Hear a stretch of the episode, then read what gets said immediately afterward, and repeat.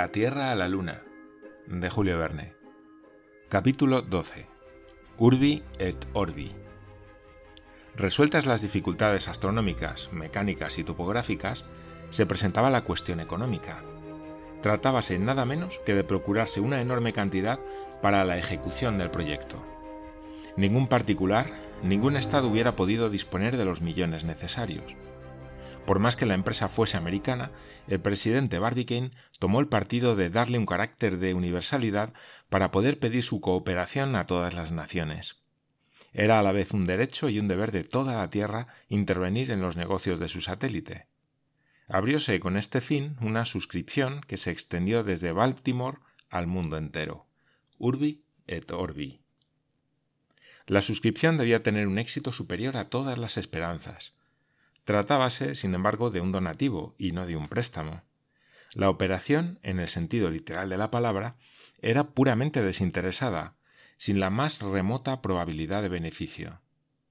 Pero el efecto de la comunicación de Barbicane no se había limitado a las fronteras de los Estados Unidos, sino que había salvado el Atlántico y el Pacífico, invadiendo a la vez Asia y Europa, África y Oceanía.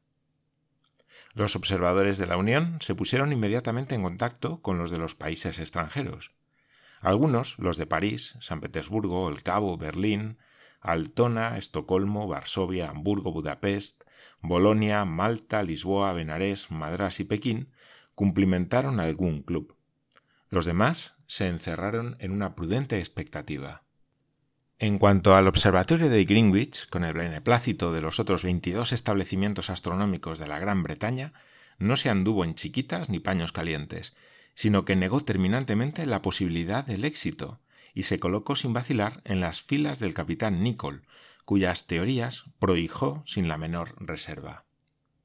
Así es que, en tanto que otras ciudades científicas prometían enviar delegados a Tampa, los astrónomos de Greenwich acordaron, en una sesión especial, no darse por enterados de la proposición de Barbicane. A tanto llega la envidia inglesa. Pero el efecto fue excelente en el mundo científico en general, desde el cual se propagó a todas las clases de la sociedad que acogieron el proyecto con el mayor entusiasmo. Este hecho era de una importancia inmensa tratándose de una suscripción para reunir un capital considerable. El 8 de octubre, el presidente Barbicane redactó un manifiesto capaz de entusiasmar a las piedras, en el cual hacía un llamamiento a todos los hombres de buena voluntad que pueblan la tierra. Aquel documento, traducido a todos los idiomas, tuvo un éxito portentoso. Se abrió suscripción en las principales ciudades de la Unión para centralizar fondos en el Banco de Baltimore, 9 Baltimore Street, y luego se establecieron también centros de suscripción en los diferentes países de los dos continentes, en Viena, Rothschild. En San Petersburgo, Stiglitz y compañía. En París, el crédito mobiliario. En Estocolmo, Totti y Arthur Edson. En Londres, Rothschild e hijos. En Turín, Arduin y compañía. En Berlín, Mendelssohn. En Ginebra, Lombardo Die y compañía. En Constantinopla, el Banco Otomano. En Bruselas, Lambert. En Madrid, Daniel Weisweiler. En Ámsterdam, el crédito neerlandés. En Roma, Torlonia y compañía, en Lisboa, Lecesno, en Copenhague, el Banco Privado, en Buenos Aires, el Banco Maun, en Río de Janeiro, la misma casa, en Montevideo, la misma casa, en Valparaíso, Tomás Lachambre y compañía, en México, Martín Durán y compañía, en Lima, Tomás Lachambre y compañía. Tres días después del manifiesto del presidente Barbicane, se había recaudado en las varias ciudades de la Unión cuatro millones de dólares, con los cuales algún club pudo empezar los trabajos. Algunos días después se supo en América, por partes telegráficos, que en el extranjero se cubrían las suscripciones con una rapidez asombrosa. Algunos países se distinguían por su generosidad, pero otros no soltaban el dinero tan fácilmente. Cuestión de temperamento. Rusia, para cubrir su contingente, aprontó la enorme suma de 368.733 rublos. Francia empezó riéndose de la pretensión de los americanos. Sirvió la luna de pretexto a mil chanzonetas y retruécanos trasnochados, y a dos docenas de sainetes en que el mal gusto y la ignorancia andaban a la greña. Pero así como en otro tiempo los franceses soltaron la mosca después de cantar, la soltaron esta vez después de reír, y se suscribieron por una cantidad de 253.930 francos. A este precio tenían derecho a divertirse un poco. Austria, atendiendo el mal estado de su hacienda, se mostró bastante generosa. Su parte en la contribución pública se elevó a la suma de 216.000 florines, que fueron bien recibidos. Suecia y Noruega enviaron 52.000 riksdales, que en relación al país son una cantidad considerable, pero habría sido mayor aún si se hubiese abierto suscripción en Cristiania al mismo tiempo que en Estocolmo. Por no sabemos qué razón, a los noruegos no les gusta enviar su dinero a Suecia. Prusia demostró la consideración que le mereció la empresa enviando 250.000 táleros. Todos sus observatorios se suscribieron por una cantidad importante y fueron los que más procuraron alentar al presidente Barbicane. Turquía se condujo generosamente, pues siendo la luna quien regula el curso de sus años y, del ayuno del Ramadán, se hallaba personalmente interesada en el asunto no podía enviar menos de un millón cuarenta piastras, y las dio con una espontaneidad que revelaba, sin embargo, cierto interés del gobierno otomano. Bélgica se distinguió entre todos los estados de segundo orden con un donativo de 513.000 francos, que vienen a corresponder a 12 céntimos por habitante.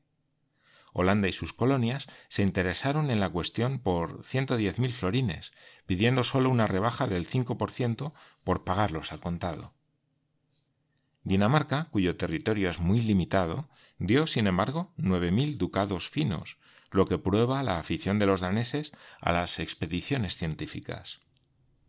La Confederación Germánica contribuyó con 34.285 florines. Pedirle más hubiera sido gollería, y aunque se le hubieran pedido, ella no lo hubiera dado. Italia, aunque muy endeudada, encontró doscientos mil liras en los bolsillos de sus hijos, pero dejándolos limpios como una patena.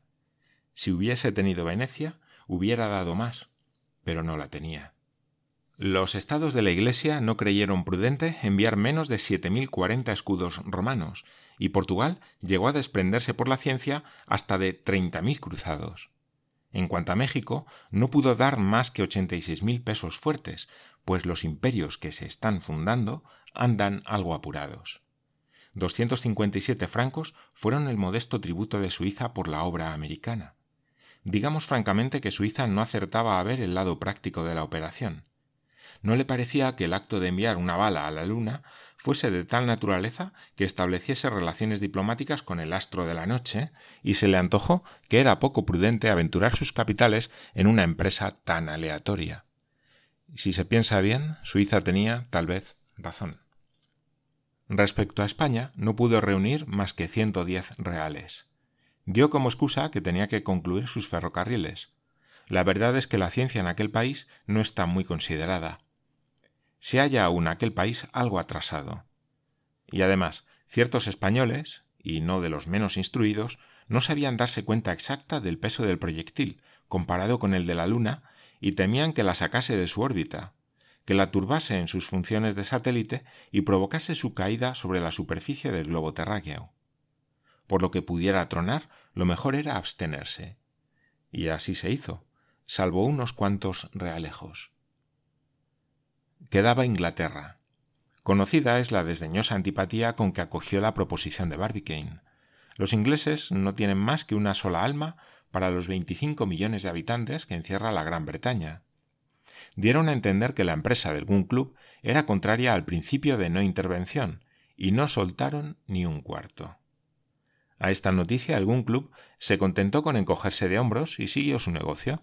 En cuanto a la América del Sur, Perú, Chile, Brasil, las provincias de La Plata, Colombia, remitieron a los Estados Unidos mil pesos.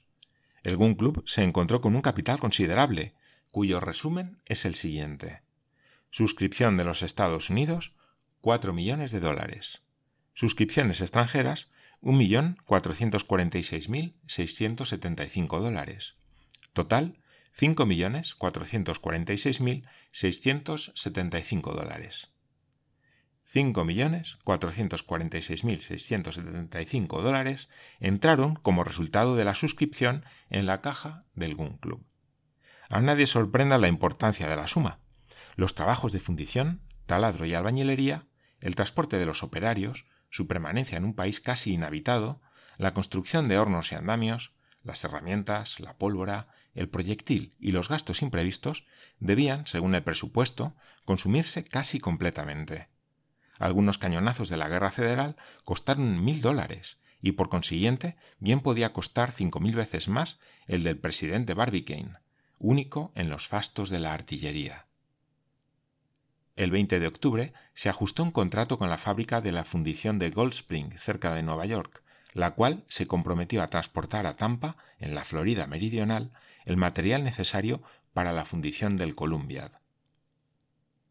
Como plazo máximo, la operación debía quedar terminada el 15 del próximo octubre y entregado el cañón en buen estado bajo pena de una indemnización de 100 dólares por día hasta el momento de volverse a presentar la Luna en las mismas condiciones requeridas, es decir, hasta haber transcurrido 18 años y 11 días. El ajuste y pago del salario de los trabajadores y las demás atenciones de esta índole eran de cuenta de la compañía de Goldspring. Este convenio, hecho por duplicado y de buena fe, fue firmado por Barbicane, presidente del Gun Club, y por Markison, director de la fábrica de Goldspring, que aprobaron la escritura.